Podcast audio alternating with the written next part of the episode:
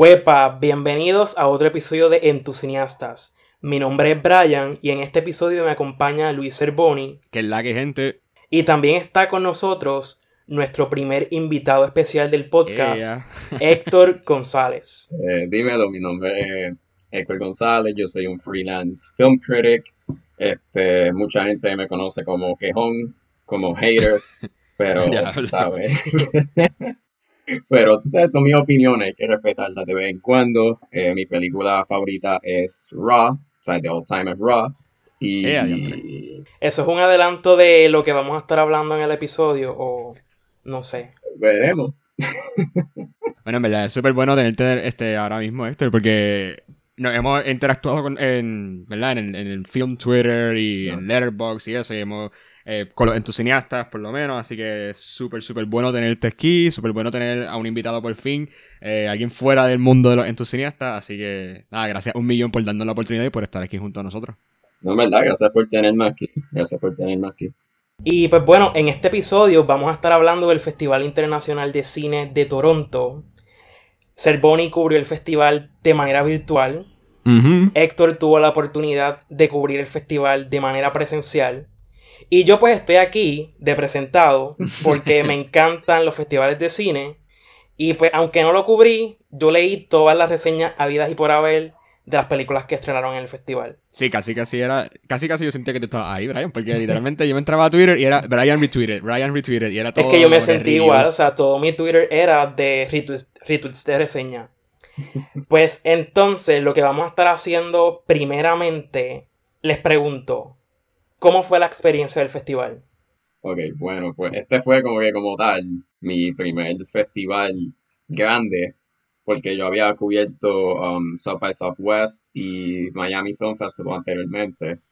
Pero, o sea, esto, o sea, como que este es el más grande que yo he cubierto y fue mi, mi primero, como que in person. Y pues, o sea, estaba nervioso, o sea, por toda la situación que está pasando y eso, pero Claro, verdad, había, había que hacerlo, había que hacerlo, porque era este o era New York Film Festival, uno de los dos, y pues decidí en, en Toronto.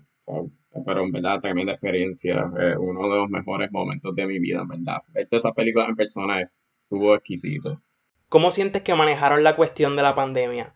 Porque siento que ha habido mucha conversación sobre cómo los festivales han tratado de forzarse a llevarse a cabo presencialmente y siguen habiendo preocupaciones de cómo están manejando la cuestión del COVID. Bueno, este, yo creo que lo manejaron bastante bien, siempre estaban chequeando, o sea, tenían que tener, like, proof de vacunación, o si no, no se estaban a más nadie, aunque, no podías tener el PCR negativo, o sea, tenías que tener el ID, básicamente.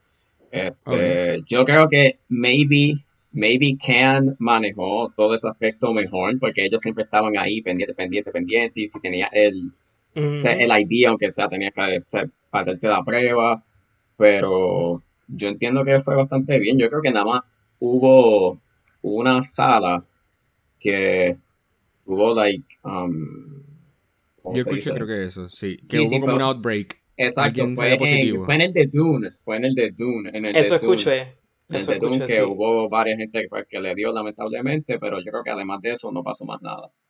Y en tu caso, Servo, ¿cómo fue esa experiencia de cubrir el festival virtual? Bueno, exacto, fue completo. Imagino que un poco completamente diferente a la de Héctor, porque fue con manera virtual. Este también fue mi primer festival ever, o sea, como parte de tu cineasta, claramente, pues, como saben que los que nos escuchan, estamos comenzando en este mundo de, de las críticas de cine y hablar sobre cine, así que esta fue nuestra primera aventura dentro de, de los mundos de los el mundo de los festivales de cine, que recuerdo que Brian como que nos dijo, vamos a someter, este, eso fue hace bastante tiempito ya atrás, y nos, pues nos atrevimos a someter y pues me dio se me dio la oportunidad de poder representar a cineastas eh, en el festival. Sí fue bastante interesante, sí, porque era en verdad, a mí por lo menos me gustó la manera en que estaba eh, la, interfase, porque obviamente yo estaba viendo el, festival desde la interfase de la página virtual que ellos, ellos, crearon para poder ver las películas de manera virtual. Obviamente es una pena que los grandes estrenos que pues, todo el mundo quería este, claramente ver o saber de ellos, pues no estaban disponibles para verse online, que claro, yo sinceramente lo esperaba, no era algo como que tan sorpresivo porque obviamente no me iban a presentar Dune de manera virtual o Spencer, pero siento que hubo, una gran, eh, eh, un gran catálogo virtual, eran casi 90 películas que estaban disponibles por casi mm, una más de una semana. Eh, así que sí había cierta, cierta gran cantidad de películas para ver. Fue hasta un poco, no sé para Héctor, pero para mí fue medio abrumante de repente porque salían como que tanta, tanta, tanta película y yo decía, Hacho, quiero ver más, pero obviamente el tiempo no me da. O sea, no puedo estar viendo 10 películas al día. Así que no pude ver un montón. Obviamente también eh, por los estudios, por la universidad y pues por todas estas cosas, el trabajo.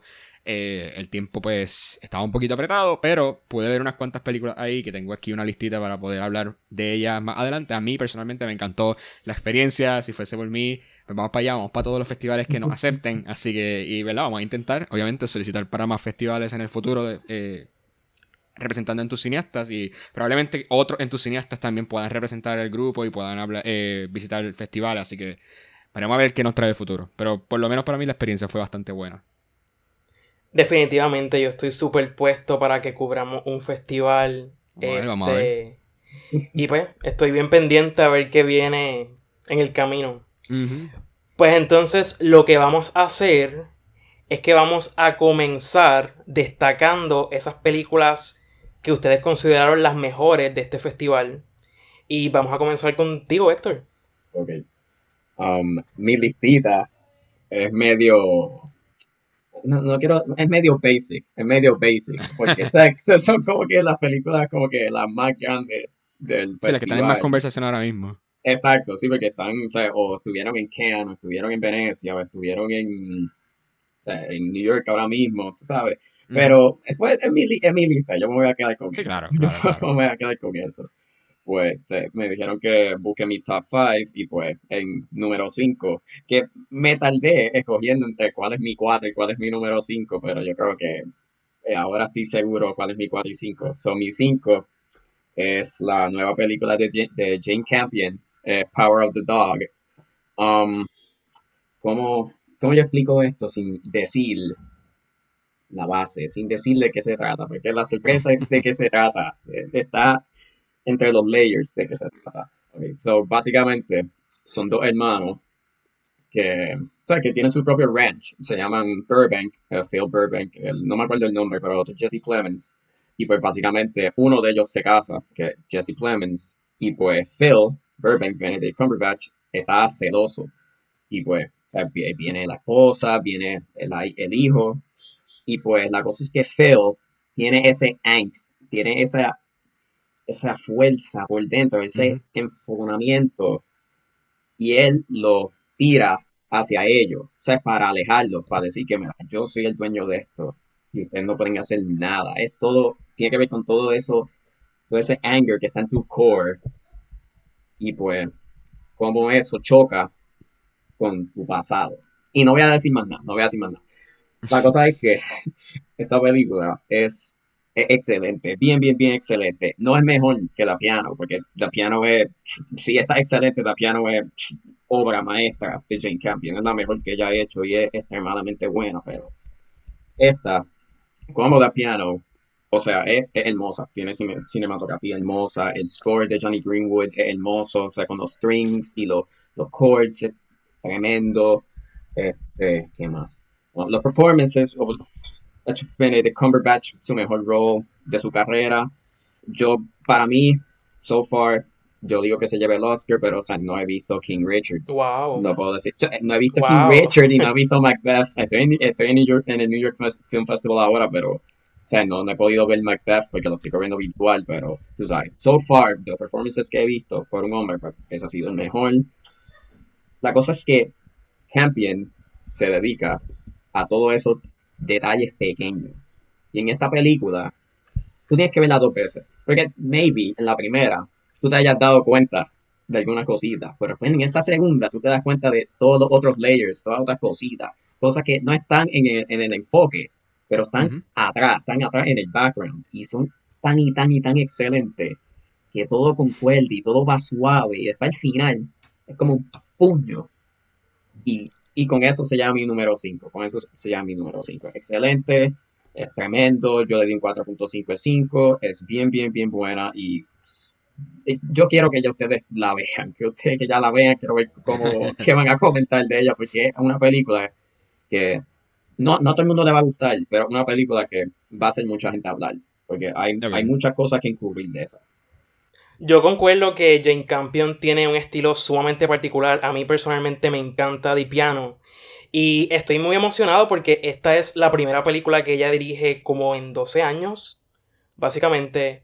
Y he escuchado mucho de la película, sobre todo de la fotografía. Y lo que sí te iba a preguntar, que no hablaste nada de ella, es cómo está ah, Kirsten, Dunst en la película además de ser crítico de películas, a mí me gusta, a mí me gusta hacer predicciones de award shows. a mí me pues encanta eso. Así que, entiendo, creo que entiendo. Un hobby, bueno, es un buen hobby. pues, ok, a mí personalmente me convenció el performance. Es un buen, buen, buen, buen performance. La cosa es que ese tipo de performance, que es bien subtle, es bien poco, pero en la emoción es mucho. O sea, ya no puede estar haciendo tanto. O sea, hay una escena que es con el piano y, y nada más con, con las manos y con un lado de la cara, como que tú ves como que ese miedo que ella tiene. Ella tiene un miedo y ella está así, temblando y eso. Y, o sea, son momentos así que hace su performance excelente. Pero gente puede debatir que está underwritten. Está, o sea, como que le falta un poquito más de exposition a su character, porque a veces, o sea, el, enfoque es más los characters hombres, o sea, los male characters. Los hermanos. Exacto, los hermanos, y el hijo también, mayormente. Pero la cosa es que están esos dos bandos. Es medio underwritten, pero un buen performance, pero es subtle. So, puede haber ese chance de que la nominen, pero es como 50-50 so far porque Supporting Actors está bastante abierto. Está bien, bien, bien abierto ahora mismo y todavía yo no sé quién es frontrunner. Y todavía falta si ponen a Francis McDormand como lead o Eso supporting mismo iba a decir. para Macbeth. Eso mismo iba a decir. Que si la ponen para supporting, ella va a ganar otro Oscar. Se va a ganar otro back to back. So, ahora mismo estamos en esa. So, yo, a mí me encanta el performance, pero no estoy 100% seguro de que la nominen. O sea, no es seguro por ahora. Okay. Entiendo. este, The Power of the Dog va a estar disponible en Netflix desde el primero de diciembre y va a salir en algunos cines el 17 de noviembre, así vamos a ver si de casualidad llega. En Puerto Rico, sí, en Puerto Rico va a estar desde el 25 ah, de noviembre. Ah, bueno, pues ya saben. esa fue la información. Entonces, ¿cuál es tu número 5 en tu lista, Servo? Bueno, pues yo no pude ver The Power of the Dog, así que por ahí esperen mi review. Así que en mi número 5 tengo una película internacional llamada Murina. Murina es, yo digo que realmente un coming of age story. Por si acaso, es un debut eh, directorial. Es dirigida por Antoneta Alamat Kusi, Kusijanovic, creo. Creo que sí se dice el apellido. Wow, qué apellido Kusijanovic. Eh, pero exacto, en su debut como directora. Y es un coming of age story, así yo lo diría, realmente. Es una película de estas películas bien vibe. O sea, cuando, o sea, que estas películas que tú las ves porque es como un vibe. No pasa mucho, no es como un super plot, no es que hay una super transformación, pero tú la ves y tú sientes las vibras de la película en, en la pantalla y todo eso.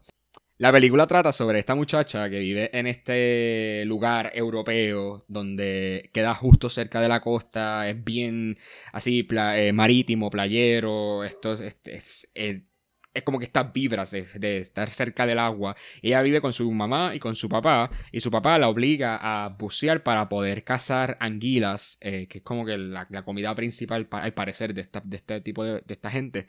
Y la película se desarrolla cuando el, un amigo de la infancia, bueno, no de la infancia, un amigo de la juventud de su papá viene, que es un millonario súper famoso dentro, al parecer, viene eh, a, la, a, la, a, la, casa de ellos para... porque el papá les le quiere vender las tierras, o sea, le quiere vender esas tierras para crear como un resort. Y realmente ella odia a su. Tiene una relación bien fuerte con, con su papá.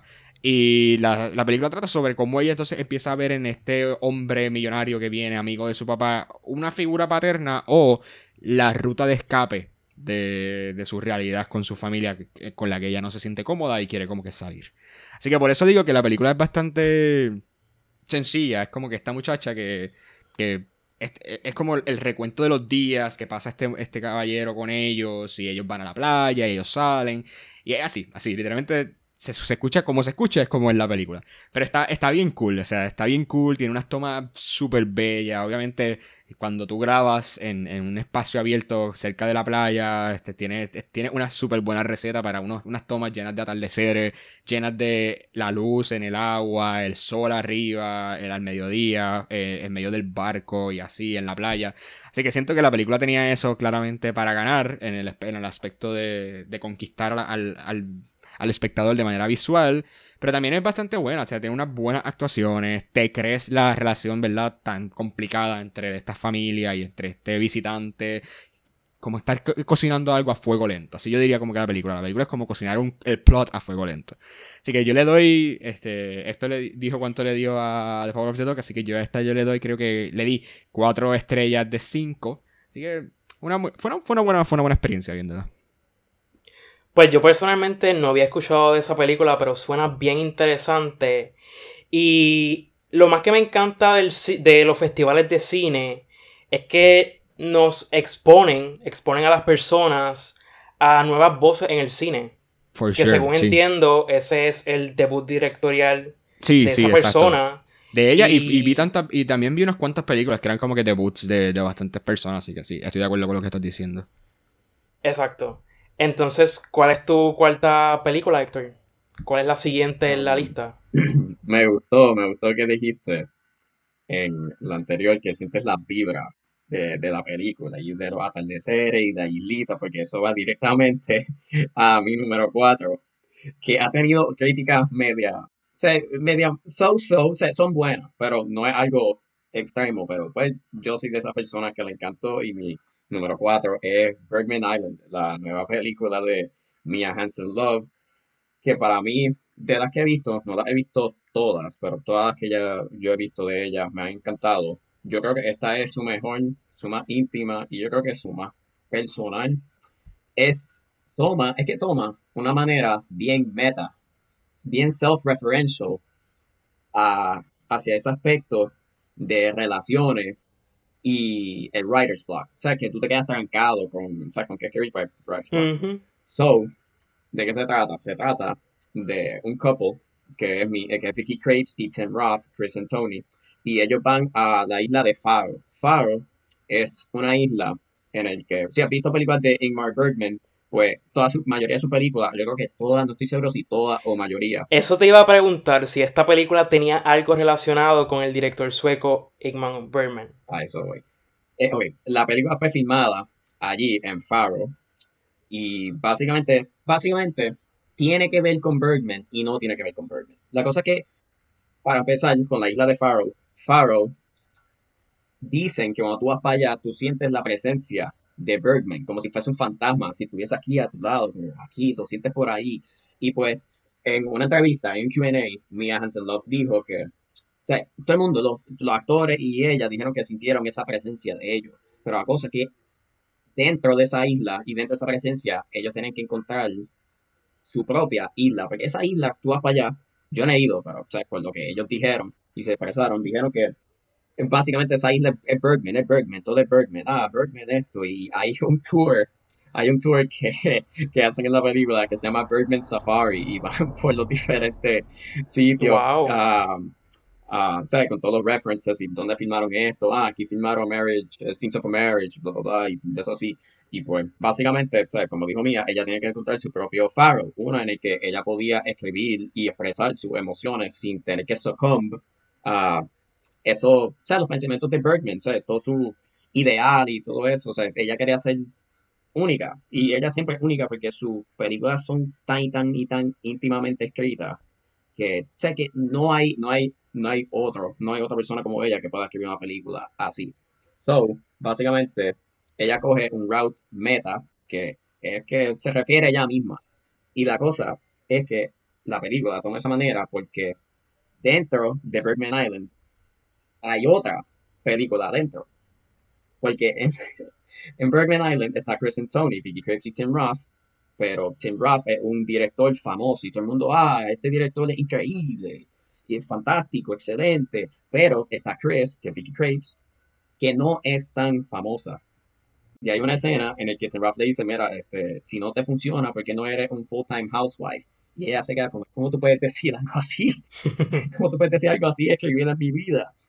Y pues eh, ahora es que viene la otra película. La película que ella está escribiendo es esa que se junta a esta. Porque cada vez que eh, ella le dice, ah, ¿quieres escuchar de qué estoy escribiendo? La película hace shush y cambia a esta nueva que tiene a Mia Wasikowska y a Anders Danielson. Mm. Y es básicamente... Una película dentro de otra película. Exacto, una película dentro de una película. Y pues, esa película refleja, como si fuese un espejo, la relación que ella, entre comillas, quisiera tener. Porque el lead character de esa película, dentro de la película, pues básicamente ella reflejada en una manera más romántica. O sea, ella tiene romance y tiene la relación que ella quisiera tener con su esposo actual. Y pues, es que me encantó que dijiste lo de las vibras, porque es básicamente igual, es básicamente eso mismo. Tú sientes todas las vibras de Bergman Island, porque uno es una islita extremadamente bella y la, le tiran, o sea, no se siente ese, esa neblina, esa, esa oscuridad de las películas de Bergman, ¿no? Se siente algo brillante, sol, como si fuese Puerto Rico, básicamente, sol, playa, agua, mar, es bien, bien, bien diferente. Y la cosa es que esta película tackles como, ¿sabes? Porque una película así bien light, bien breezy, sea, no puede tener algo heavy en contexto, ¿sabes? Porque la mayoría de la gente que, ¿sabes? que escucha, ah, esta película es bien light, bien, ¿sabes? Normal, ¿sabes? Para verla. ¿sabes? Y, todo el mundo, piensa que esas películas así no tienen un tema bastante fuerte para, ¿sabes? Para dar, ya que no tiene nada. Sí, como sustancia, no hay sustancia. Exacto, no hay sustancia, no tiene nada mucho que decir. Pero esta sí. Y la cosa porque esta sí tiene eso es por el script, el guion de Mia Hansen Love, porque ella es tan y tan y tan excelente escritora que tú sientes todos esos layers yendo uno encima del otro de una manera tan exquisita, tan, tan impactante, pero a la misma vez la película es fácil de ver. O sea, no es melodramático y no se va tampoco algo tan flojo, pero está en ese balance en el que te da par de puños, pero te sientes, te sientes bien. Y más, tiene una escena con Mia, Mia Wasikowska bailando ABBA, so ya con eso, ya, con eso me ya, un par de puntos. ¿Cuánto, ¿Cuánto le da a la película? ¿Cuánto le diste? Ah, menos. Eh, 4.5 5. 4.5. Ah, bien. Wow, ya, entramos a los, los 4.5 entonces. Ya me interesa, ya me interesa. Tengo que añadir que esa película va a estar disponible desde el 14 de octubre en Fine Arts. Así que ya pronto la van a poder ver. Estamos ahí, o sea, literalmente dos semanitas. Caribbean Cinema está stepping up. Caribbean Cinema está stepping up. Al fin. eh, pues vamos para la próxima. ¿Cuál sería la próxima tuya, Servo? Bueno, pues, eh, mi. Para seguir con la racha. Oye, que esto está súper cool. Siento que tengo aquí unas cuantas películas dirigidas por mujeres, principalmente. Así que eso está pal, pal, de chévere. Así que en mi número 4 tengo eh, una película también internacional, eh, este, en esta ocasión brasileña, y se llama The Pink Cloud o A Nube Rosa, el, el nombre en portugués. Entonces, esta película siento que es la película perfecta para eh, el 2020 y para el 2021. Por si acaso, la película está dirigida, como dije, en su debut directorial por Yuli Gervasi. Eh, así que, de nuevo, estamos con, la racha de los debuts y el hecho de que son mujeres, así que eso está súper bueno. La película se desarrolla en Brasil y empieza con esta pareja, bueno, realmente no una pareja, es esta mujer y este hombre que acaban de tener un one night stand, literalmente son totalmente extraños, ellos acaban de conocerse y se fueron para la casa de ella, eh, tuvieron una noche juntos, se quedaron, él se quedó a dormir y de repente cuando se levanta, cuando ambos se levantan el próximo día, se dan cuenta que en Brasil acaba de llegar la nube rosa. ¿Y qué es la nube rosa? Nadie sabe. Este fenómeno, literalmente, de una nube eh, rosa que aparece en el mundo y ha aparecido en el mundo en diferentes países. Y si una persona entra en contacto con la nube muere a los 10 segundos. O sea, eh, crea, empieza a tener unas reacciones físicas eh, y tiene que no me acuerdo si era un paro cardíaco o algo, pero tiene una reacción física que hace que la persona muera a los 10 segundos de inhalar la nube, o sea, el gas de la nube y eso. Así que obviamente se crea un lockdown masivo en Brasil y en diferentes partes del mundo, porque la nube se está esparciendo por todo el planeta. Eh, y la película se desarrolla en esta, esta muchacha y este muchacho que son completamente extraños y cómo empiezan a vivir dentro de un mismo apartamento en el que no pueden salir, cómo el gobierno empieza a, a crear medidas para poder sostener a sus, a sus ciudadanos cuando se dan cuenta que la nube realmente no está yéndose. De alguna manera u otra, eso se parece a nuestra situación actual con el COVID-19, o sea, se supone que hay alguna semejanza Sí, por supuesto. Y, la veía y, me, se me hacía. Obviamente, sabemos que, una película toma tiempo, ¿verdad?, en crearse. Así que, ¿verdad? No sé cuánto tiempo antes de la pandemia del COVID se hizo esta. Estuvo en producción esta película, en preproducción. Pero sí, fue, fue bien interesante ver cómo la película atacaba o llevaba a cabo los temas de la, eh, eh, la el encierro, estar solo, el no poder salir y no poder seguir viviendo tu vida, el estar compartiendo con alguien que literalmente tiene otras expectativas de vida o tenía otras expectativas de lo que podía pasar en el futuro. Eh, fue bien, fue bien peculiar. A mí me gustó mucho eh, la manera en que se actuó. Para mí la película tenía todos los componentes para hacer un buen rato. Es de estas películas que tú dirías como, hecho, mira, está, vamos a ver esta película como que en un grupito o algo así, porque realmente es un, buen rato. Una película bastante llevadera. Eh, tiene una muy buena fotografía dentro del apartamento, tiene unas cosas bien cool. No sé si es la película la que, la que queramos ver nosotros después de pasar por una, por una cuarentena y por este encierro eh, por meses y meses, pero siento que sí fue una película bastante pertinente y bastante interesante de ver. Así que si tienen la oportunidad de verla, tiene mi recomendación. Yo le doy de nuevo también cuatro estrellas de cinco a, a Rosa. Así que, dale, esa es, esa es mi cuadro. Entonces, según tengo entendido, Héctor también vio The Pink Cloud Así que no sé si quieres añadir algo, ¿qué te pareció a ti la película? Bueno, ajá, yo la vi en Sundance del, de este año, que eso fue hace en enero. en enero, Exacto. imagínate. so, de lo que me acuerdo. Bueno, para empezar, esa fue mi primer, la primera película que yo escribí, como que mi first professional film review, como tal, como crítico.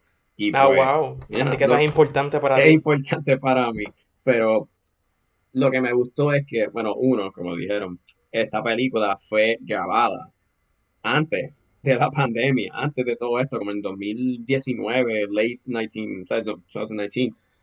Eso, eso fue lo primero que más me interesó porque refleja, es de las películas que más ha reflejado nuestro, nuestra normalidad ahora mismo, porque hay, han habido tantas y tantas y tantas y tantas películas cringy y tan y tan y tan malísimas de la pandemia. Innecesarias, esa es la palabra. innecesarias también, que si recientemente Together, no sé si habían que con James McAvoy, esa yo la encontré innecesaria también, o sea, tiene buenos performances, pero la cosa es que esa no tiene nada que decir, la cosa es que mayoría de estas películas no tienen nada que decir, y esta, gracias a Dios, o fue filmada antes del 2020, pues tuvo esa sustancia y ese interés, esta ha sido de las mejores películas que ha tomado ese aspecto de la pandemia. Y es curioso porque lo hicieron sin pensar que venía la pandemia. Y pues yo, yo entiendo que esta ha sido, o sea, es buena película, es bastante buena. Tengo mi problemita que sí, a veces, no, a veces no, no, es perfecta, a veces se extiende un poco, se siente el length de la película, pero además de eso, es bien, bien interesante y, vale la pena verla, eso sí. Bueno, pues ahora vamos, exacto, ahora vamos con la tercera película en la lista de Héctor. Y pues ya yo sé qué película es. Probablemente es la película más anticipada de uno de los entusiastas. Y estoy hablando de Jorge, así que Jorge, si escuchas esto, estate pendiente a este review. Así que cuéntanos. Pues mi número 3 es Spencer, dirigida por Pablo Larraín. Y este, este hombre es un maestro, como dije anteriormente. Un maestro, básicamente, de nuevo, él coge ese feeling de realidad con oscuridad, de fantasía con horror. Y esos elementos que hacen, básicamente lo que hizo Jackie, es Jackie, pues lo implementa Spencer y lo eleva a un nivel un poco más grande, un poquito más accesible, más cinemático. Porque, o sea, Jackie, Jackie excelente. Y Jackie, o sea, a mucha gente no le gusta Jackie. Por las razones que no sé. Y no voy a, no voy a pelear. y no voy a pelear, porque yo defiendo, yo defiendo esa película un montón.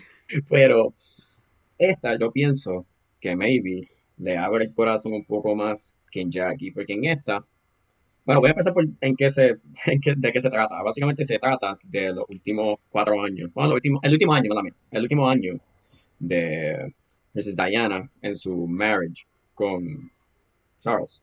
Y básicamente se centra en Navidad, en esa época de Navidad, es Christmas time, básicamente. Una película de Navidad también. So, básicamente ella está contemplando qué hago. Porque uno, ella siente ese miedo que esa familia royal le da. Como que ella es chiquita y ellos son como gigantes que la están tratan de tumbar y tumbar y tumbar. Y no solamente tumbar como que de cara, pero emocionalmente, psicológicamente, ella está dañada.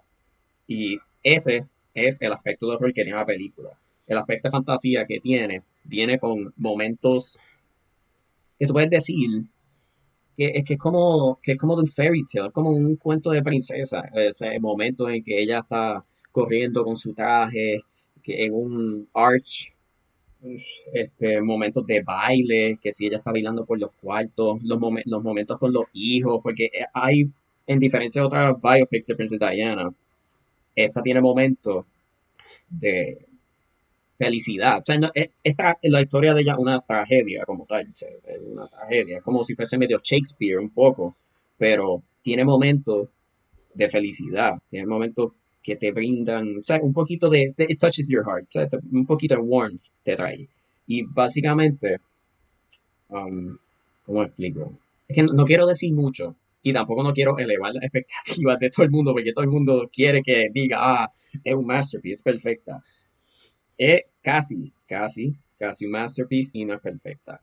Es, es que es todos los momentos, es los costumes, es la cinematografía, es todo. La cosa es que el aspecto que más brilla, el aspecto que más se siente en la cinematografía.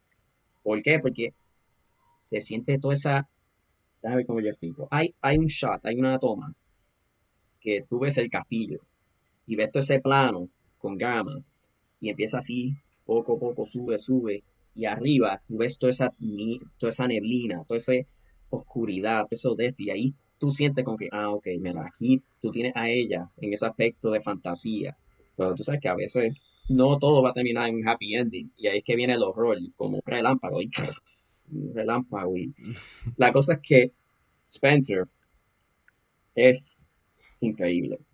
Y Christian Stewart, ahora voy a Christian Stewart porque hay que hablar de ella. Tengo que hablar de ella. eso, era lo que, eso era lo que yo estaba esperando. La pregunta no, es, me Kristen Stewart, tú Héctor, Kristen Stewart, ¿la ves llevándose los el año que viene o no? Eso mismo iba a decir, yo la iba a describir con una palabra, porque yo creo que con esa palabra ya está, ya, ya yo, la, yo describo su performance y es Oscar, Oscar, Oscar, ya, ya el ah, Oscar, para mí, wow. para mí, debe tener su nombre, pero, o sea, falta, falta House of Gucci, que a mí, no me interesa. pero, bueno, y, y, también este, aunque la película no ha tenido tan, tan, tan buenos reviews, este Jessica Chastain de Tammy Faye ha sido como una conversación. Yo la he visto como que en la conversación está como que o Jessica Chastain o Kristen Stewart. como que siempre se divide entre ellas dos. por lo que he escuchado. Eh, eh, entre ellas dos, pero y, la cosa es por esto. Como ella, como Jessica Chastain tiene tanto make-up y tanto. O sea, es, un performance transformativo. Concuerdo. Tú sabes. Ahí, y la, la, academia le encanta eso. Ellos, ellos están, ah, Jessica Chastain, ah, mira, todo ese maquillaje, ah, tú sabes.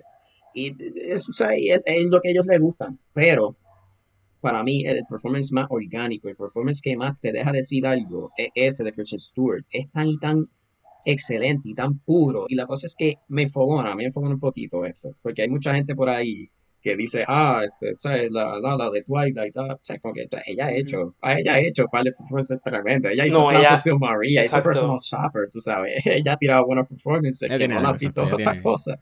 Pero, ella definitivamente ha probado que es una buena actriz. Sí. yo creo que ella y, y Robert Pattinson, como que yo También, que ambos, los dos. ambos los dos, porque Robert Pattinson, después de Twilight, hizo un montón, hizo High Life eh, Good Time, tú sabes, y ahora tiene, Batman, The Lighthouse. A mí no me gusta mucho The Lighthouse, pero los performances son buenos. Ah, ok. pero ambos actores han demostrado que en verdad son, son, o sea, son excelentes, son, básicamente son excelentes, o sea, que no, ese, no se quedaron con ese trope de que, ah, este, ellos son actores nada más para películas así de teenager y de esto, así, estupideces. Y entonces te pregunto, ¿cómo ella manejó el acento británico? Porque el trailer como que no adentra mucho en eso. Y a mí me llama mucho la atención cómo ella manejó esa parte del acento. No, el acento es excelente. El, acento es bien, bien, bien bueno. Um, la cosa que yo vi un tweet de esto y después lo pensé y, lo noté. Ella hace mucho. Ella actúa un poquito, un poquito, un poquito como, como Kira Knightley. Mm. Que, que ella usa con mucho, boca, como que con la boca. Usa mucho diente, usa mucha sí, un poquito, o sea, eso a veces, eso a veces, pero en algunos momentos, porque vi que, ah, o sea, ella actúa del chin, del School of Chin of Acting, y pues, yo creo que, ah, pues Kira Knightley, coño, en verdad un poquito, o sea, porque a veces todavía sí, sí, con los dientes por fuera, pero además de eso, tremendo performance, tremendo script, tremenda dirección, todo tremendo, excelente, Pablo Larraín es un maestro, y yo espero que él, que él haga otra película centrada en una mujer famosa y su historia. Creo que dijo, yo creo que he escuchado que, que quiere una trilogía. Y yo voy a manifestar que ese biopic va a ser de Britney Spears. Así que espero que él esté escuchando esto. No, no, pero yo he escuchado que, que sí él quiere como una trilogía de, de esposas, de esposas este, famosas. Así que maybe por ahí. Yo nunca he visto, ahora lo digo, ¿verdad? Yo nunca he visto Jackie. O sea, no he visto Jackie todavía. Y sé que hay unos cuantos en tu cineasta. O sea, no me siento tan mal porque estábamos hablando de eso una vez. Que hay unos cuantos que no lo he visto. Está en los planes verla pronto antes de ver, obviamente, Spencer para poder, como que, tener un trabajo de referencia de él. Pero ya esto se ha vuelto como que de las más, por lo menos mías, más esperadas del año para poder. Y para mí también. Full ver esta actuación porque son, siento que son de estas actuaciones que todo el mundo empieza a hablar. Como por ejemplo la de Joaquín el año pasado con The Joker, que era como que la conversación conversación de la actuación. So, como que es cuando se hablaba de una película y que hablaba como que ah, la actuación de fulano, la actuación. Este, so, siento que está como que en ese vein de quiero ver ya que hizo Kristen Stewart este, en, su, en su actuación en esta película. Pues sobre, sobre Spencer, a mí, o sea, obviamente yo no he visto la película todavía, ojalá.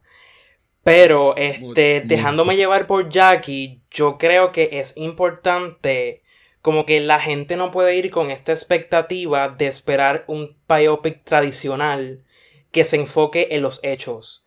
Como que si yo me dejo llevar por lo que el director hizo con Jackie, verdaderamente es un biopic que no le importa para nada ser fiel a los acontecimientos históricos, a lo que pasó con esa persona en la vida real, sino que busca como que presentar un estudio del personaje como exacto centrarse en en quién era y en buscar cómo otras personas pueden identificarse con la situación.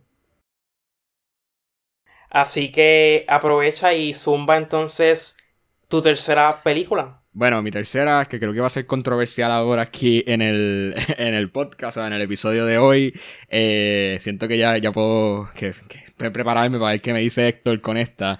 Pero mi tercera es una película justo, justo, justo en el alley para unos cuantos entusiastas como Ricardo, por ejemplo, o Jorge. Mi película es Mothering Sunday, dirigida por Eva Hudson. Continuamos con. En mi top 5, continuamos con otra mujer directora. Eh, este no es su debut, pero sí, sé que Héctor la viste también en, en, ahora en TIFF, así que tenemos creo que una opinión bastante diferente. Bueno, puedo decir que la película no es que me encantó, no es que es lo mejor que he visto y nada, no, no. En verdad la película continuó con la racha de las vibras. Siento que esta película es bien, bien, bien. Es, que yo decía que para mí esta película es energía sexual. Va a empezar por ahí. Para mí esta es un, un, eh, un period film. Eh, y para mí lo que es una energía tan fuerte, o sea, unas vibras tan tan, eh, tan wow. O sea, yo pienso en la película y nada más. Porque la película realmente no pasa mucho. Es como un, una escena bien larga. O sea, es como que algo que le pasó en la vida de esta protagonista llamada Jane Fairchild, este, eh, actuada por Odessa Young. Y es como, es un momento de su vida cuando era más joven y un momento de su vida cuando es más... Son tres momentos de su vida. Ella de joven, eh, joven adulta, ella adulta y ella siendo ya completamente, completamente, completamente adulta en su vejez. Este, en su vejez está actuada el personaje por Glenda Jackson. Pero ella joven adulta y ella adulta adulta es, actuada por Odessa Young, es la protagonista de la película. Y siento que esta, actually, esta película me acordó un poco Atonement, en ese sentido de como que el viaje a través de, la, de, la, de los años de un personaje, obviamente un period también, es un period piece. Eh. Pero sí, la película trata sobre esta muchacha que comienza esta relación con este hombre de, de clase alta eh, en Inglaterra, o sea, en, en, en ah, no me acuerdo realmente ahora mismo, ¿verdad? En qué año es que se desarrolla los eventos de la película, pero sí, este bastante atrás, en, no en tiempos modernos. Y eh, esta época donde... En la primera, durante la Primera Guerra Mundial. Ah, bueno, exacto, pues estamos, estamos para el, estamos para atrás. Eh, pero exacto, es el, obviamente el co-star, o sea, el, interés, el love interest, que creemos que el love interest principal es Josh O'Connor. Eh, aquí tenemos un par de fans de él en, en cineasta, ¿verdad, Jorge? Que espero que no estás escuchando. Así que eh, Josh O'Connor. y te digo, la película es como que esta escena súper larga entre Josh O'Connor y Odessa Young. Y de repente cambiamos a otra época de la vida de ella. Y ella está contando como que eventos que pasaron. Este, como que ella está como que contando, escribiendo sobre eso, eso esa relación que ella tuvo con Josh O'Connor. O, esos momentos de esa relación.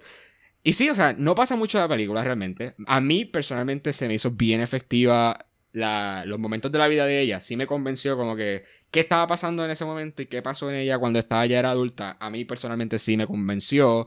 Eh, te digo, para mí es como, diablo, yo salí de esa película pensando como que, hacho, como que los vibes, como que yo tuve que como que echarme a fresco después de que salí, después de que se acabó la película, como que yo, diablo, que yo acabo de ver, señor, o sea, vamos a tomar un poquito de agua, en verdad, porque está, esto, está, esto estuvo heavy, esto estuvo ni, yo creo que ni, ni Fifty Shades of Grey como que causó como ese efecto. Ah, wow.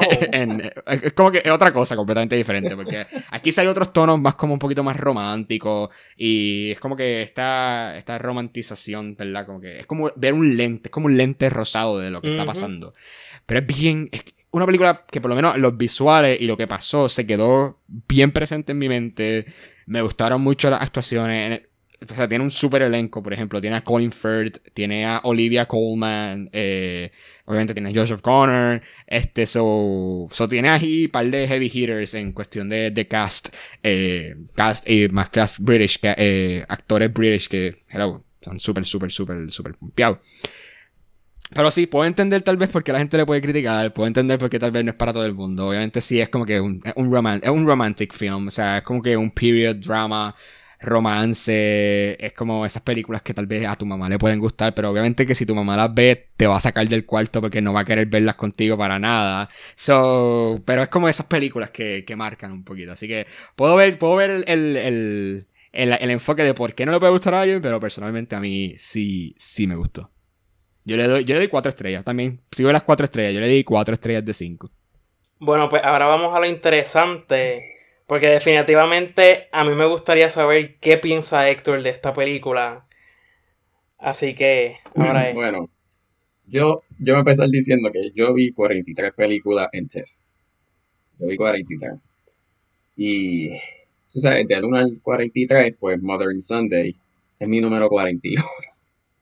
¡Eh, a diablo, loco! Diantre. Pero por 41. Tanto? Ok, ok, ok. Escucha. Yo recuerdo ver como que tú pusiste el, el, el, review en Twitter. Y yo creo que la vi también como que para el mismo día o, un poquito antes. Y yo puse como que, ah, me gustó que sí. De repente vi la tuya y yo, eh, a diablo, espérate. No, no, no convenció, no convenció a Héctor. Yo, yo vi el cast. Y yo, o sea, yo, mano, o sea, también los cast, Josh O'Connor, Olivia Colman, Colin Firth. Glenda Jackson, o sea, wow. Un tremendo cast y yo, mano, excelente. Y después vi los reviews en Cannes y en Cannes se dijeron, ah, bastante bueno, y par de o sea, eh, critics puertorriqueños que fueron para allá, este, o sea, les gustó, y yo, ah, ok, fine, me convenció, me convenció, está mi radar. Y después tenía el chance de verlo y yo, ah, ok, vamos a verlo, estamos ahí. En 10 minutos, la película me perdió. en 10 minutos ya yo estaba durmiendo, ya yo estaba durmiendo. No me dormí, o sea, yo, yo trato de no dormir en películas ni irme, o sea, a mí no me gusta eso. esta no me causó irme ni nada de eso. Dormirme casi sí. La crítica más grande que tengo de esta es básicamente tiene el cast, tiene los costumes, tiene el look, tiene el score y todo eso está bien bueno. La cosa es que uno, Olivia Colman y Collins Firth no hacen nada, no hacen, no hacen nada, están bien underused. Y yo, o sea, están en una escena o dos y, yo como que, ah, mira, míralo ahí y después no aparecen. Yo, ya, ya eso fue, ok. O sea, fine, no, hay problema, o todavía está Josh Connor o Tessa Young, fine. La cosa es que es tan y tan y tan uninteresting. Es que la cosa es que no es que no, no es interesante nada más, es que es bien self-important, es bien pompous, es bien, ah, yo tengo algo que decir, pero no dices nada. Es como, es como tú fronteando. Y, y después frontea con nada, básicamente estás fronteando solo porque no hay nadie ni haciéndote caso. Es que yo encuentro que tiene tantos elementos buenos y tantos elementos para hacer algo, y la cosa es que no hace nada. Es tan aburrida, y el romance es aburrido, y ellos hablan como si fuese una, un texto de Shakespeare, y ellos hablando así, y qué sé yo qué, y que si, ah, tú eres mi sí, la semilla, y qué sé yo qué, y yo, ajá. Y, y yo puedo ver eso como, como tú dijiste, ese sexual feeling, ese romance, ese eroticism, pero yo lo encontré tan, tan, tan no interesante, que es que no encuentro el gusto. O sea, de una manera así, como que yo encuentro que esta película, como todas, tiene su audiencia. Pero yo pensé que yo era parte de eso. Porque a mí me gustan películas así. O sea, como dijiste, a mí me gusta Atonement, a mí me gusta Pride and Prejudice. Pero, pero esta, esta se sintió, es como si, mano, es como si yo, yo corrí un maratón me terminé cansado, drenado, deshidratado. De hecho, Definitivamente no te gustó esa película. Quiero escuchar ya tu segunda. Vamos, a pasar de Modern Sunday. Vamos sí, ahora ya está. Ya entramos al top 2. Así que entonces, Héctor, ¿cuál es la próxima? Yo, yo llevo pensando en esta película desde que la vi. Um, porque es un tipo de película que o sea, que han hecho por montones de veces e-, ese tipo de coming of age, pero ese coming of age de, lo, de cuando tú tienes late 20s a tu 30s, o sea, que es una etapa bien, bien, como que chocan, shocking o impactante en la vida de uno. Pues yo en esa edad, o sea, yo no sé nada de eso, pero por lo que leí, y gente así que pasaba en esa etapa, tú sabes. Pero mi número dos es The Worst Person in the World, que es directed por Joachim Trier. Y yo llevo pensando en el score de esta, porque es que necesito, yo escribí ya mi review de esta, pero yo necesito verla de nuevo para ver si yo puedo decir en verdad que esta película es perfecta. Y yo raro digo eso, yo raro digo eso, yo, a mí no me gusta dar 5 out of 5 porque no muchas películas lo merecen, yo soy bien, bien, bien picky con eso, pero esta, y número uno, pues, pero pues de eso, llegan a ese punto. A esta le falta un poquito, pero a eso voy. Básicamente, The Worst Person in the World concluye el Oslo Trilogy de Josh Trier, que tiene la película Reprise, que si no me equivoco fue su directorial debut, y tiene Oslo August 31st. August 31st, mami. Y August 31st fue la que la puso en el, lo puso en el spotlight, porque esa película es tan y tan real, es como realístico, es como tú sientes que es una historia que, que le puede pasar a mucha gente que está en ese, en ese punto de su vida. Y eso mismo pasa con The Worst Person in the World. Hay muchas películas que tienen que ver con, o sea, como que dije, de 20s a 30s, y mayoría se sienten bien fictiosas o superficial.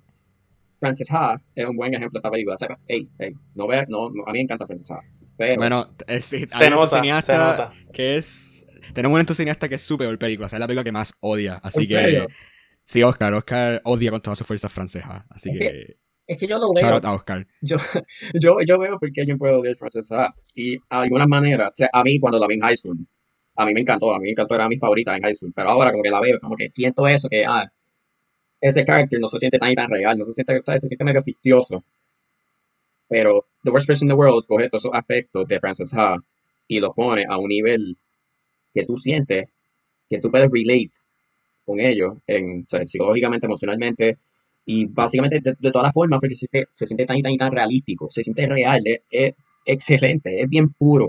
So, básicamente, la película se divide en 12 chapters, incluyendo un epílogo y un prologue. Y básicamente esta muchacha que se llama Julie, que es por Renate Reinsva, que ella es, para mí, para mí Renate Reinsva se merece una nominación de los Oscars, pero ellos no se atreven, son unos chavos. So, para eso vamos. Ella, ella como todo, ahora mismo, hay mucha gente ahora mismo en nuestras edades que no, se sienten, no saben o no sienten qué van a hacer con su vida después de que se gradúen o, después de un momento dado. Y pues ella anda en esa. Ella se dropió de escuela de medicina para ir a fotografía, para ir a psicología, para ir a lo otro, para ir a lo otro. O sea, ella no sabe todavía qué cosa clear ella quiere hacer ambos en su trabajo, en su vida y en, en sus relaciones. So, básicamente ella está con Anders Anderson Lee, o sea, también, o sea, él estaba en Bergman Island y ahora también está en Worst in the World Time, dos de mis películas top 5 de ambos TIFF y el año. So, pues ella está con Asshole, que es él. Él es un graphic novel, él es un graphic novelist y pues él lleva un montón de tiempo. La cosa es que en uno de los chapters hay una mini pelea y pues ella decide crash un wedding que hay por ahí y se encuentra con Elvin. Y pues ahí ella piensa como que, huh, ¿qué pasa si yo dejo a este muchacho y me voy con este. Y pues empieza todo eso de lo mismo, de lo mismo, de que, ah, ¿qué hago con mi vida? Me quedo con este, me quedo con el otro, ¿qué voy a hacer aquí? ¿Qué voy a hacer acá? Si me quedo con este, ¿qué pasa? Si me voy con el otro, ¿qué pasa? Pero es todo eso, pero de una manera que tú puedes, que tú sientes que eres tú básicamente haciendo esas decisiones, porque es tan y tan y tan realísticamente escrito. Eh, así es la vida, básicamente, así te lo pone, así es la vida. Y ese feeling de no saber qué hacer y no saber a qué lugar ir o qué decisión coger y cuáles son las consecuencias de esta decisión. Y pues básicamente, It Touches Your Heart, básicamente es la película que, bueno, es la segunda película que más, más, touch, más, más impactado en este año. Y yo, yo pienso que es una película que a todo el mundo le puede gustar, es una película que a tu mamá, a tu papá, a tu mejor amigo, o sea, es una película bien, bien, bien accesible. Y yo entiendo que se merece se merece su premio, se merece su, su rave, se merece su crítica positiva, madre mía. Este, yo entiendo que es excelente y le doy también 4.55. Para mí, esa película, The Worst Person in the World, es como. Es una de estas películas que yo siento que no era una de las más anticipadas del año, pero desde que estrenó, no ha parado. Como que la gente no ha parado de hablar de esa película. Y específicamente he notado mucho que se destaca el guion, la actuación de la protagonista y que es una película bastante accesible. Así que yo espero que entonces la academia no le coja miedo y pues esté pendiente a la película. Eh, vamos entonces para la segunda película favorita de Servo. Pues mira, eh, yo en mi segunda película fue actually la primera película que vi eh, durante TIFF este año. Así que mi segunda película favorita es la nueva película de la directora de Portrait of a Lady on Fire, eh, Petite Maman, dirigida obviamente, eh, dirigida y escrita por Céline Sciamma, la, como dije, la directora y escritora de Portrait of a Lady on Fire, una película, una de las películas favoritas también de otro entusiasta, este, de Ricardo, así que shout out a Ricardo. Eh, pero Petite Maman, me recuerdo que cuando salió, obviamente creo que fue de las primeras que estuvo disponible, o no sé si fue la primera primera, pero sé que, creo que sí, creo que fue la única o de la primera disponible el jueves de TIFF, el primer día. que pasó el error y las películas que se suponen que estrenaran no, no lo odiaban y las tuvieron que atrasar. Y pues, como tal, esa fue como que la primera que pudieron ah, poner en el sistema, en la plataforma. Sí, exacto. Sí, recuerdo que el jueves salí y de repente estaba esa. Y yo, oh, pues mira, voy a, voy a verla. Eh, película, obviamente, una película eh, internacional, francesa. Y la película, sin entrar como que mucho, porque siento que es de estas películas que uno tiene que ver sin como que saber demasiado sobre ellas. Es una película que trata sobre esta nena que se llama Nelly, que acaba de perder a su abuela y están visitando la casa, pues, la casa que era la casa de la niñez de su mamá, eh, para pues van a parece que venderla o van a están como que tratando de arreglar algunas cosas en la casa antes de pues de, de ya como que perder la casa para siempre o move on de, de, ese, capítulo. Y entonces ella estando en esa casa con su papá y con su mamá, conoce a una vecina que, que vive obviamente en el mismo como un bosquecito de donde cada la casa de la abuela y crea esta amistad con la vecina. Eh, que por si acaso, el personaje de Nelly y el personaje de la vecina son actuadas por dos gemelas. Así que, no, ¿verdad? No voy a decir por qué es que son actuadas por dos gemelas, pero eh, tenemos ese, ese, ese plot ahí. En la película trata unos temas medio de ciencia ficción, casi, pero a la misma vez los, los toma de un, de, un, de un, aspecto o ciencia ficción o medio fantasía, pero los toma de un aspecto tan natural, o sea, tan como que como pedazos de la vida normal, pedazos de la realidad, que, que tú no lo cuestionas, o sea, tú como que, ah, ok, cool, esto es lo que está pasando, chévere.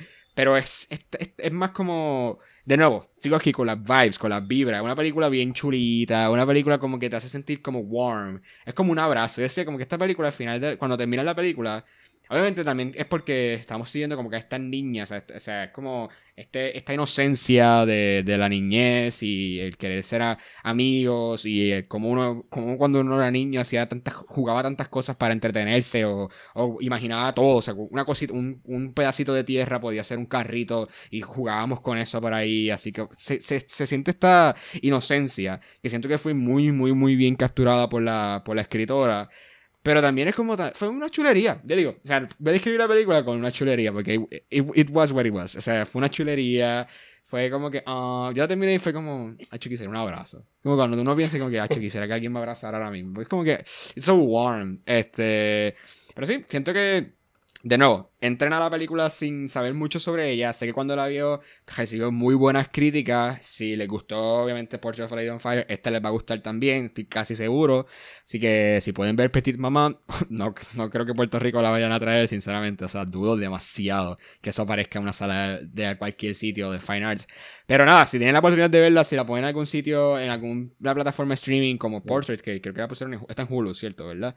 Eh, sí, yo me imagino que esa la terminarán poniendo en alguna, plataforma. Así que cuando salga, pues vayan a verla porque de verdad está bien chulita. Yo le doy, le di de nuevo cuatro, yo diría, es de cuatro estrellas, pero siento que se inclina más como un 4.25, como que un 4.15 por ahí. Esa para, digo 4 para es como que exacto, pero fue, fue un poquito más de que todas las anteriores. O sea, ya esta fue como que más, esta y la primera fueron las más que yo digo como que, ok, fueron de las mejores, mejores, mejores que vi.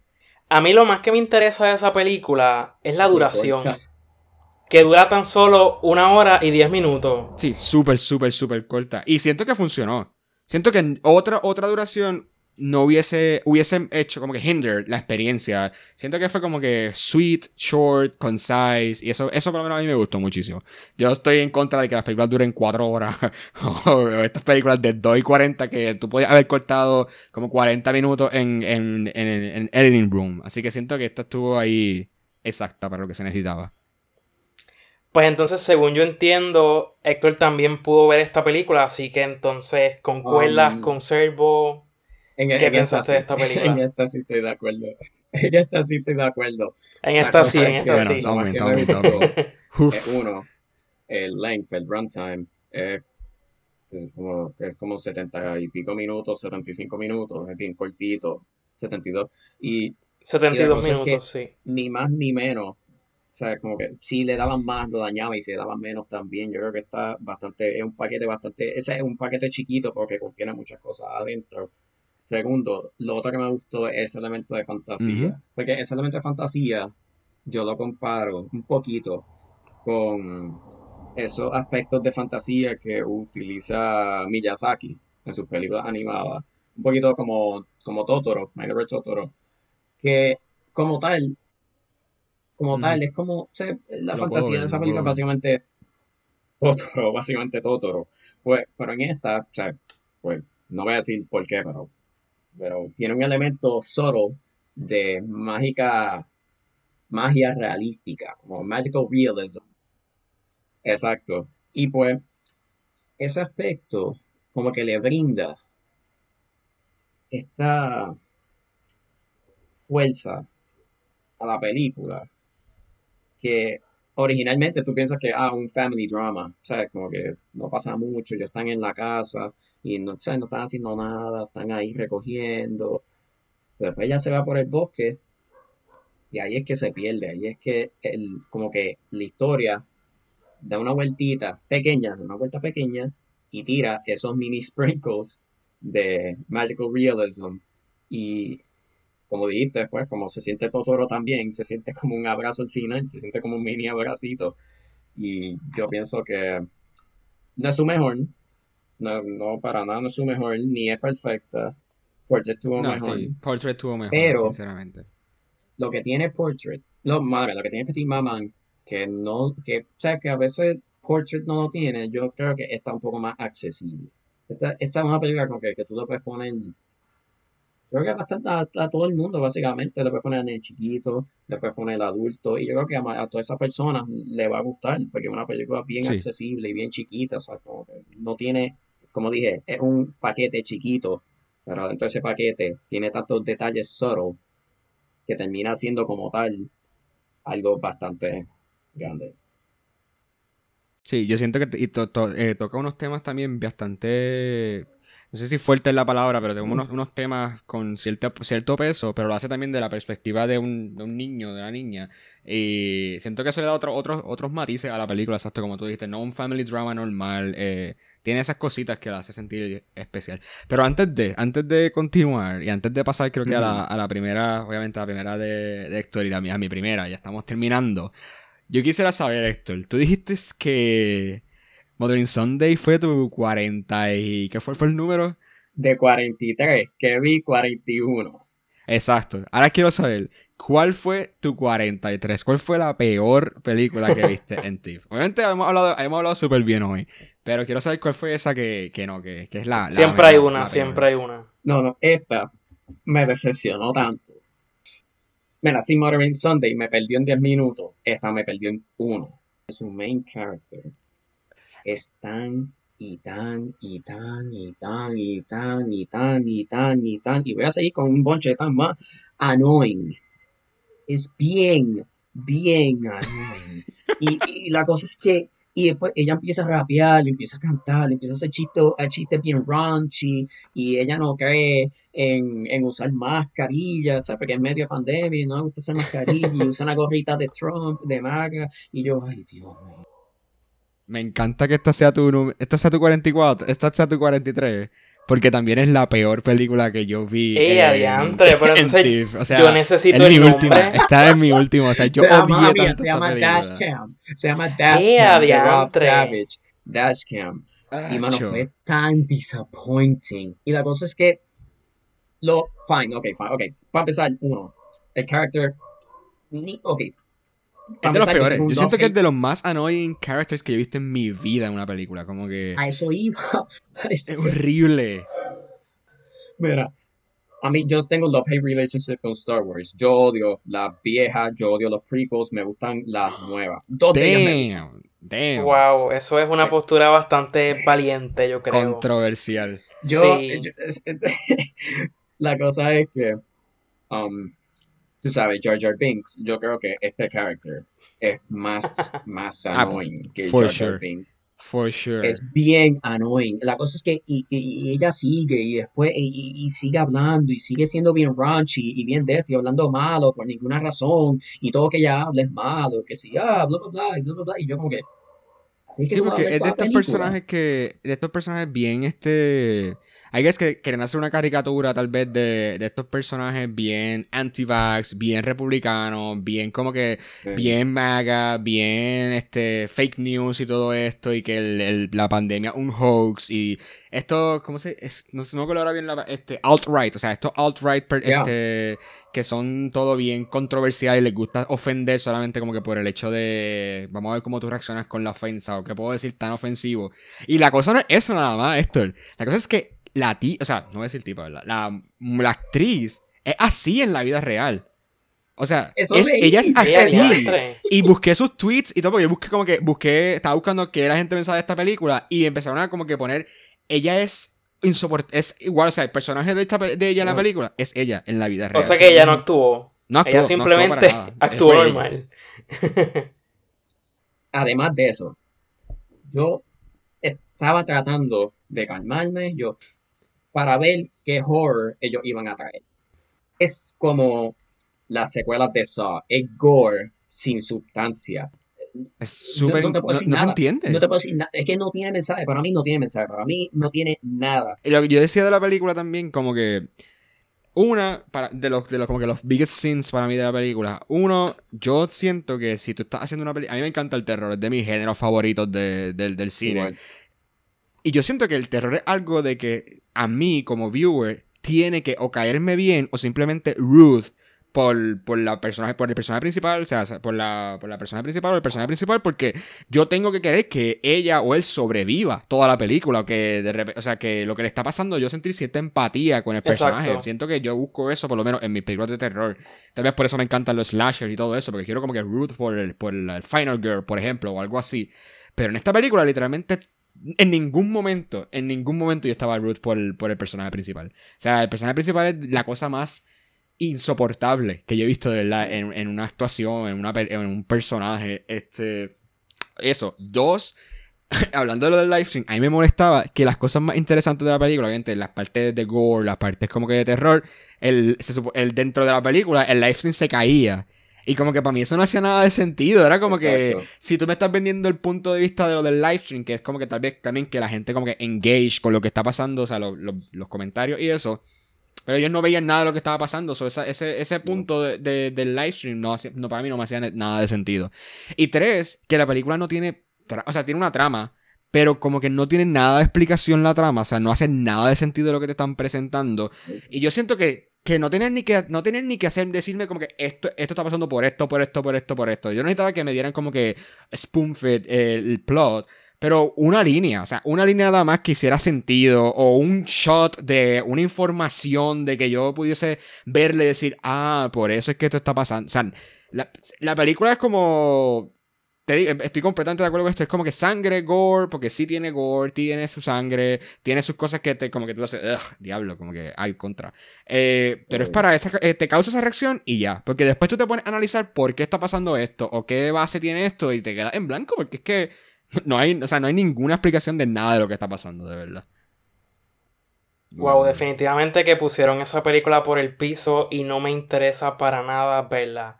Yo solamente voy a añadir que recuerdo haber visto a alguien, un crítico de cine, espero eventualmente identificar quién era, pero esa persona consideraba esa su película favorita del festival. Así que no sé, lo voy a dejar ahí. Lo voy a dejar ahí. tiene súper malos reviews, o como que no es como que impopular pensar que es mala. O sea, la película tiene parte de malos reviews. es mala, es mala, definitivamente. Tiene bien, bien malos reviews. Pues bueno, finalmente hemos llegado a la primera. O sea, esta es la, la mejor película que ustedes vieron en el festival. Vamos a comenzar con Héctor, pero definitivamente quiero, quiero introducir que yo sé cuál es la película número uno de Héctor. No necesariamente porque me lo dijo, sino porque es bastante evidente que es su película favorita del festival.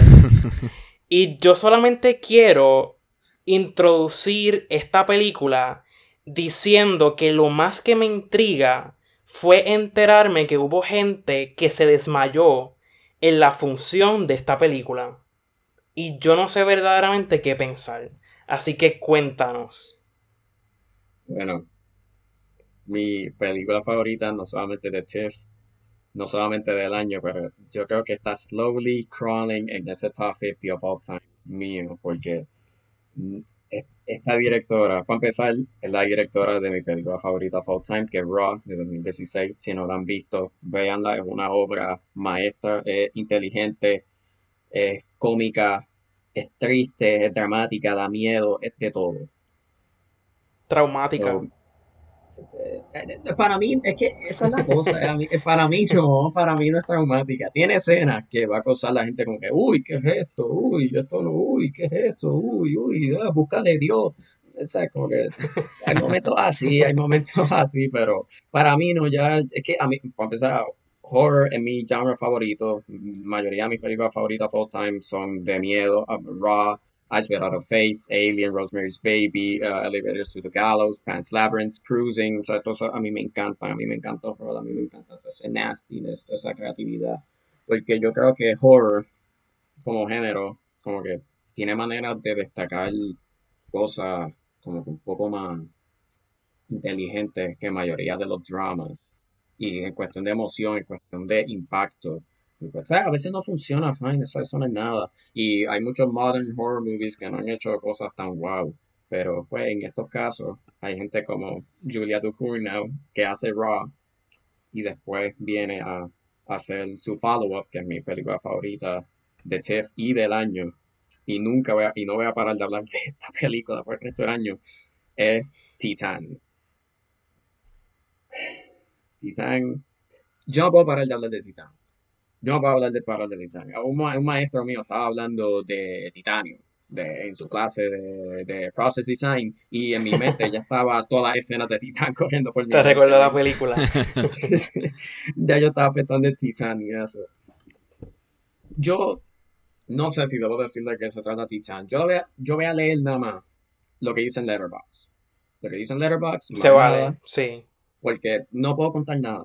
Dice, following a series of explain, unexplained crimes of former firefighters reunited with his son who has been missing for 10 years. Y lo voy a dejar ahí. ¿Por qué? Porque me encanta, exacto, me encanta que no dice absolutamente nada. Nada. Y el trailer tampoco dice absolutamente nada de la película. No.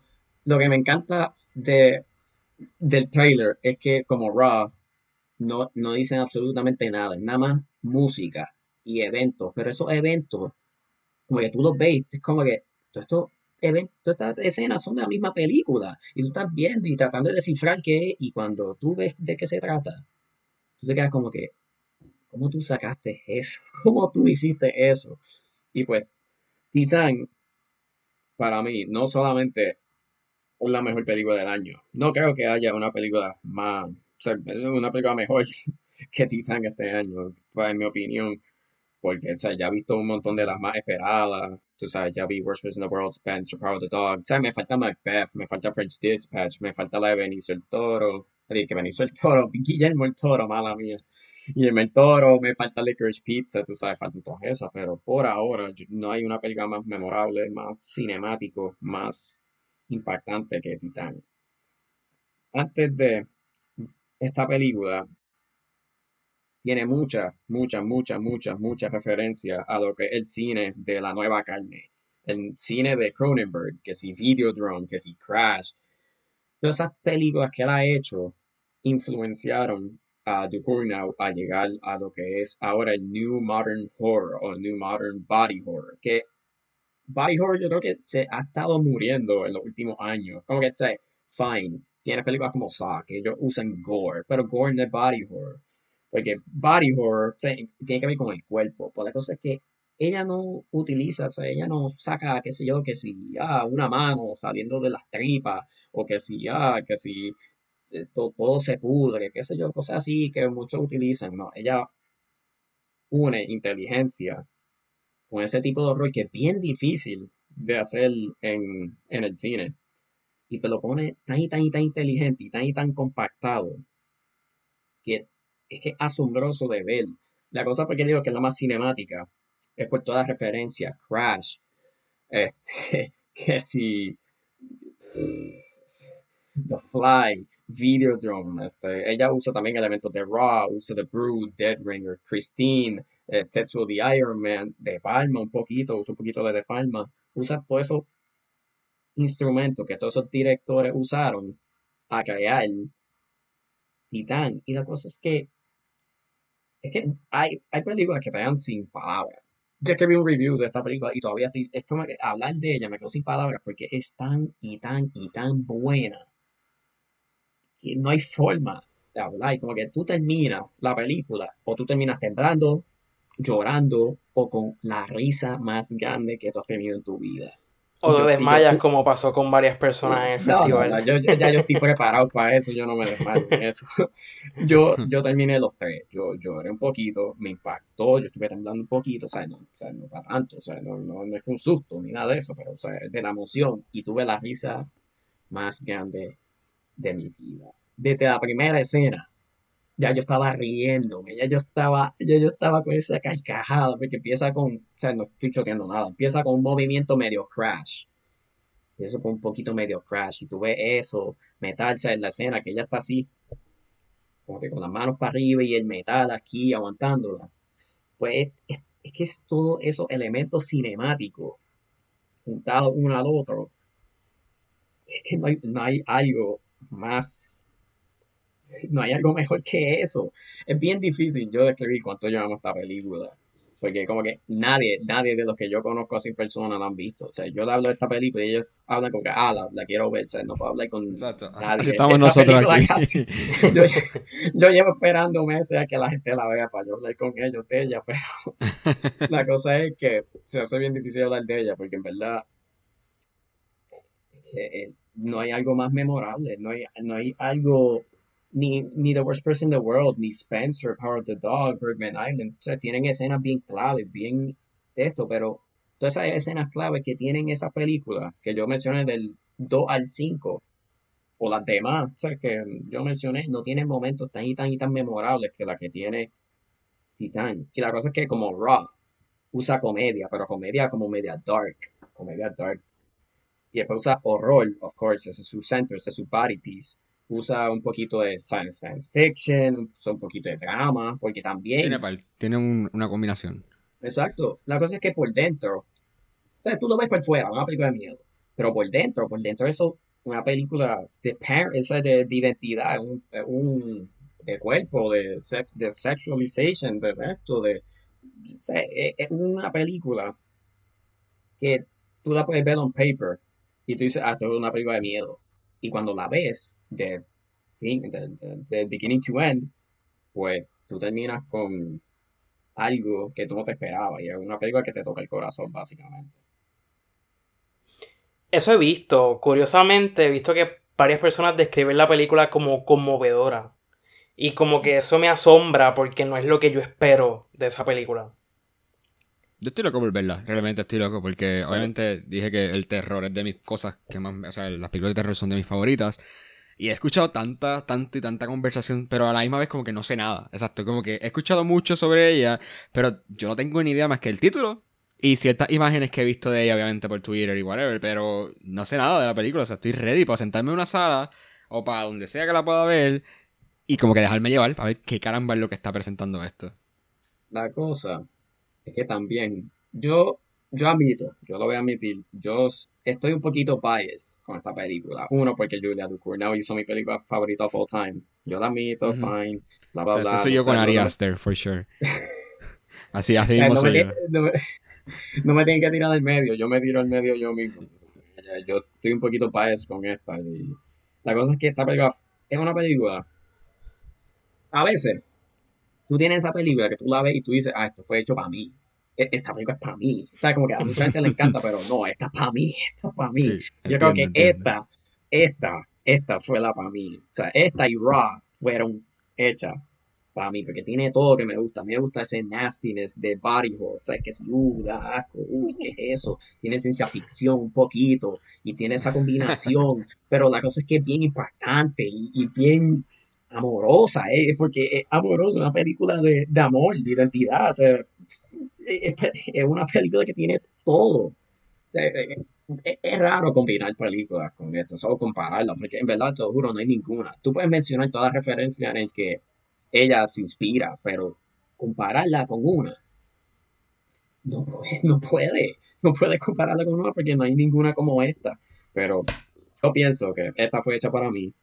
Yo voy a ser bias, la voy a defender. Para mí, si yo fuese el único que votara para Oscar para Best Picture, lo que sea, yo le doy el premio, porque no hay película más memorable, cinemática, ni de eso, no me importa. Esta se lleva el premio, se lleva todo. Este, mejor actriz, supporting actor, directora, guion, picture, cinematografía. Todo, sencillamente todo. Todo, todo, todo, todo, todo. Yo imagino que son las, estas tus cinco estrellas.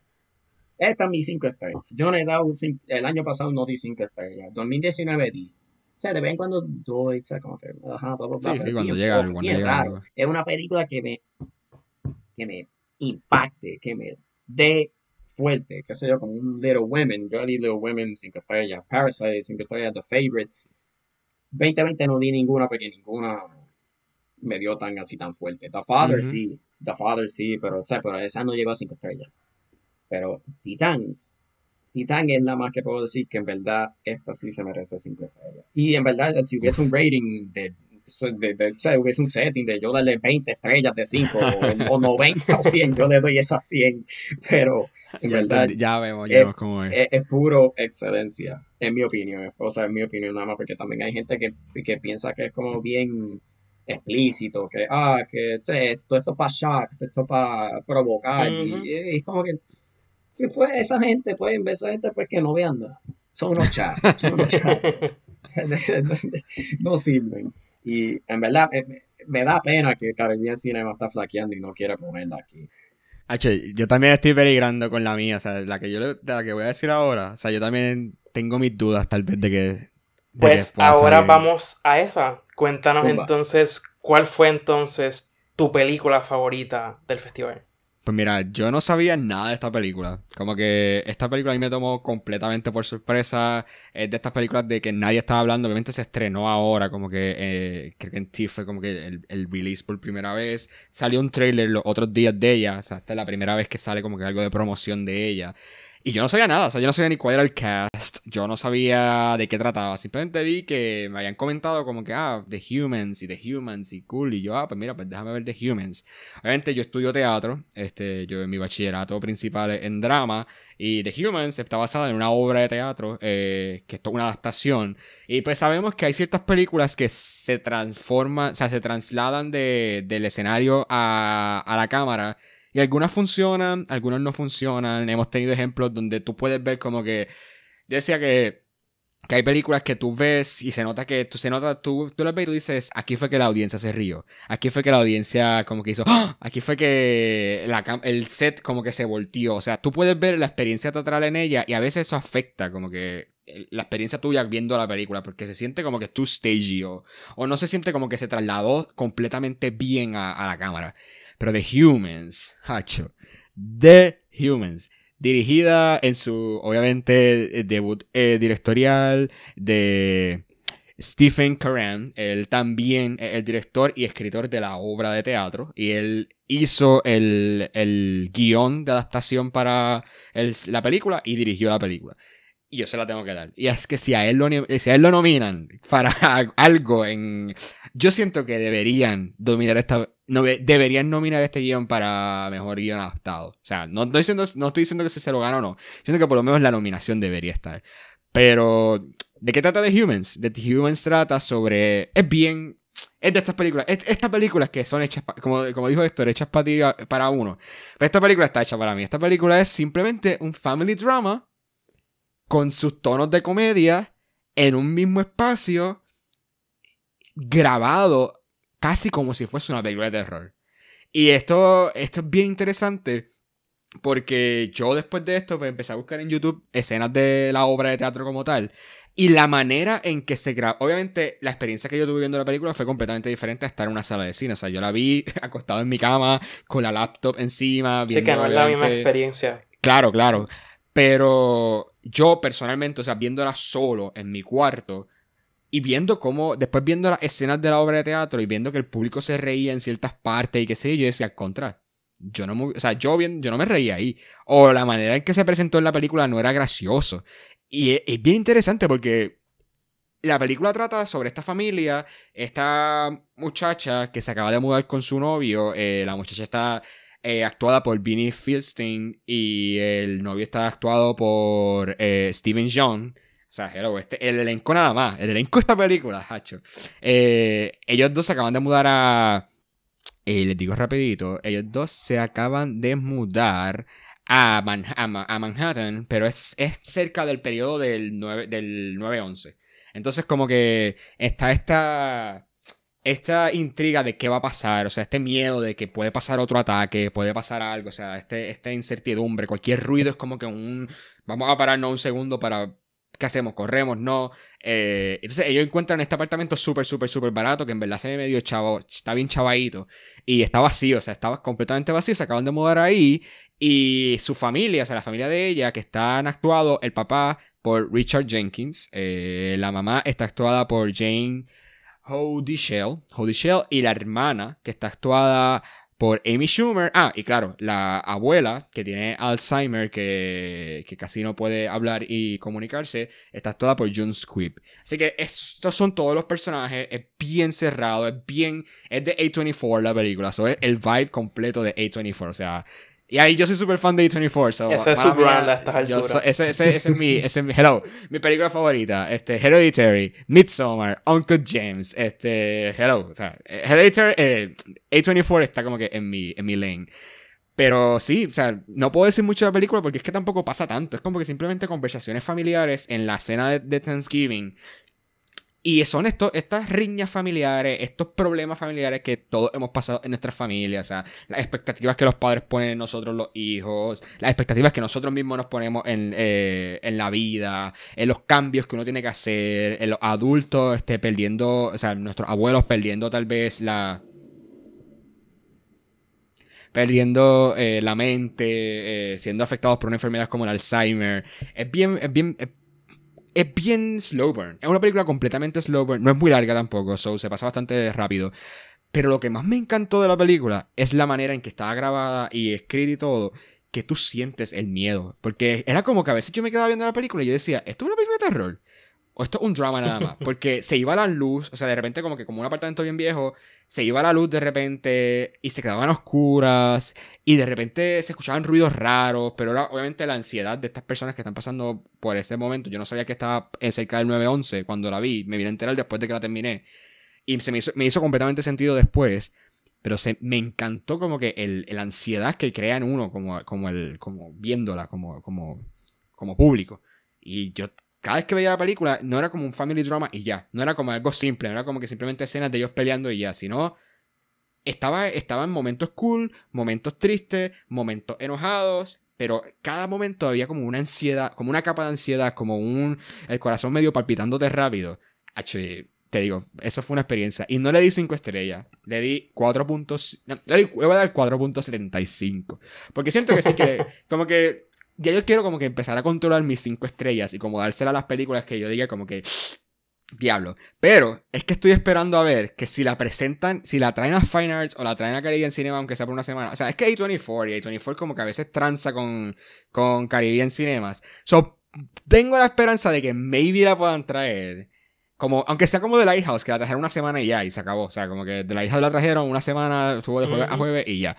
Pero si yo la veo en una sala de cine y la, tengo esa experiencia, maybe le dé como que las cinco estrellas. O sea, maybe esa como que sea el push para yo decir como que, ok, sí la merece. o maybe en una semana diga, contra sabes que se las voy a dar. Y cambié mi review de Letterboxd.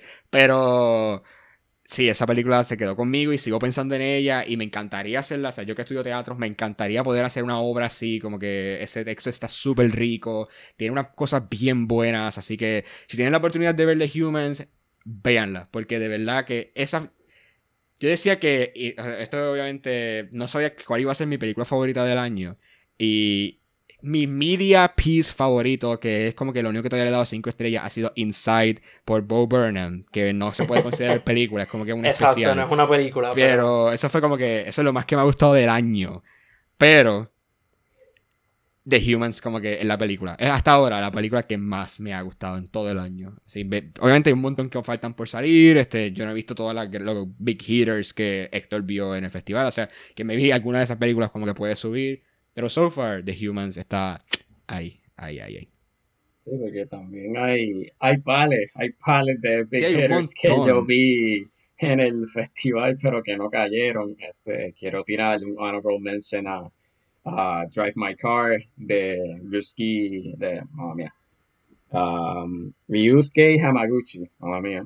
Um, buena película, pero es bien larga, es bien larga, es bien, bien larga. Como tres horas, Sí, de tres horas. Es, es, la, es esa película que se acerca a tres horas que vale la pena, porque la otra es Story of My Wife y eso fue un gasto de tiempo. Eso fue un gasto. eso, eso, fue demasiado. ver Dune? Ah, sí, cierto. Pudiste ver Dune, pudiste, ver, Dune. Last Night in Y no está en el top 5, así que hay un mensaje que está siendo enviado aquí. Mira, mi otro honorable mention, que ya he hablado con Brian de esto en memoria de Apicha Power hasta cool, que como, ajá, no lo entiendo 100%, pero tiene ese impacto que yo me quedé con que, o sea, the vibes, Yo no he visto esa película, pero tampoco espero entenderla nunca. nunca. Este, no, yo no creo que, bueno, la otra que por el honorable mention es Petit Maman y Flea. Y, ah, bueno, The Rescue estuvo bastante buena. Pero. Flea es excelente, así que ténganla en el radar. Yeah, Flea es bastante buena. Este, yo creo que eh, maybe sea el frontrunner para documental. Yo creo que sí. Yo creo que se puede decir que sea frontrunner para documental. Ojalá, porque se lo merece bastante. Quería añadir que no creo que entonces The Humans vaya a estrenar en cines, pero si les interesa verla, la película va a estrenar el 24 de noviembre en Showtime. Así que ah, esa es una opción. Esa es una opción. Pues estas fueron las películas favoritas del festival. Les agradezco a ustedes por esta conversación. Eh, lo que me encanta. Exacto. Gracias, a Héctor por aceptar la invitación. Y definitivamente lo que me encanta de estas conversaciones es que uno descubre películas nuevas, películas de las que uno todavía no ha escuchado, que están por salir en los próximos meses, y que pues te dan una idea de qué es lo que viene en camino y a qué es lo que tengo que prestarle atención. Así que entonces, antes de terminar, importante, Héctor, comparte entonces tus redes sociales para que entonces puedan seguirte, ver tus reviews. Um, bueno, mi Twitter es Héctor underscore underscore ha. Este, yo escribo reviews para Jenks Reviews, Minorities Report, The Movie Buff y Do I Watch That. Este, no uso Instagram, pero lo tengo medio low key, so a veces lo pueden fichar. Y no uso más nada, no uso más nada. Bueno, tienes tu letter. Tienes el letterbox, ah, importante. Mi, letterbox, letterbox Héctor Ha, at Héctor Ha. Bueno, Héctor, y también sabemos que esperamos que esta no sea la última vez que estés en el podcast. Cualquier otra cosa, nos inventamos algún otro tema que te podamos este, invitar. Así que las invitaciones van a poder llegar porque ya estrenamos los, invitados. Así que ya van a haber más invitaciones por ahí también para ti, para que puedas volver al podcast porque la pasamos súper brutal hoy, en verdad. Estoy completamente de acuerdo. Estoy completamente de acuerdo. Pues eh, les recuerdo que pueden seguirnos en nuestras redes sociales en Instagram como Cineastas, igualmente en Twitter. Eh, pues. Oye, creo que eso es todo ya. Eso es todo entonces por el episodio de hoy. Muchísimas gracias por escucharnos. Hasta la próxima. Nos vemos, gente. Bye.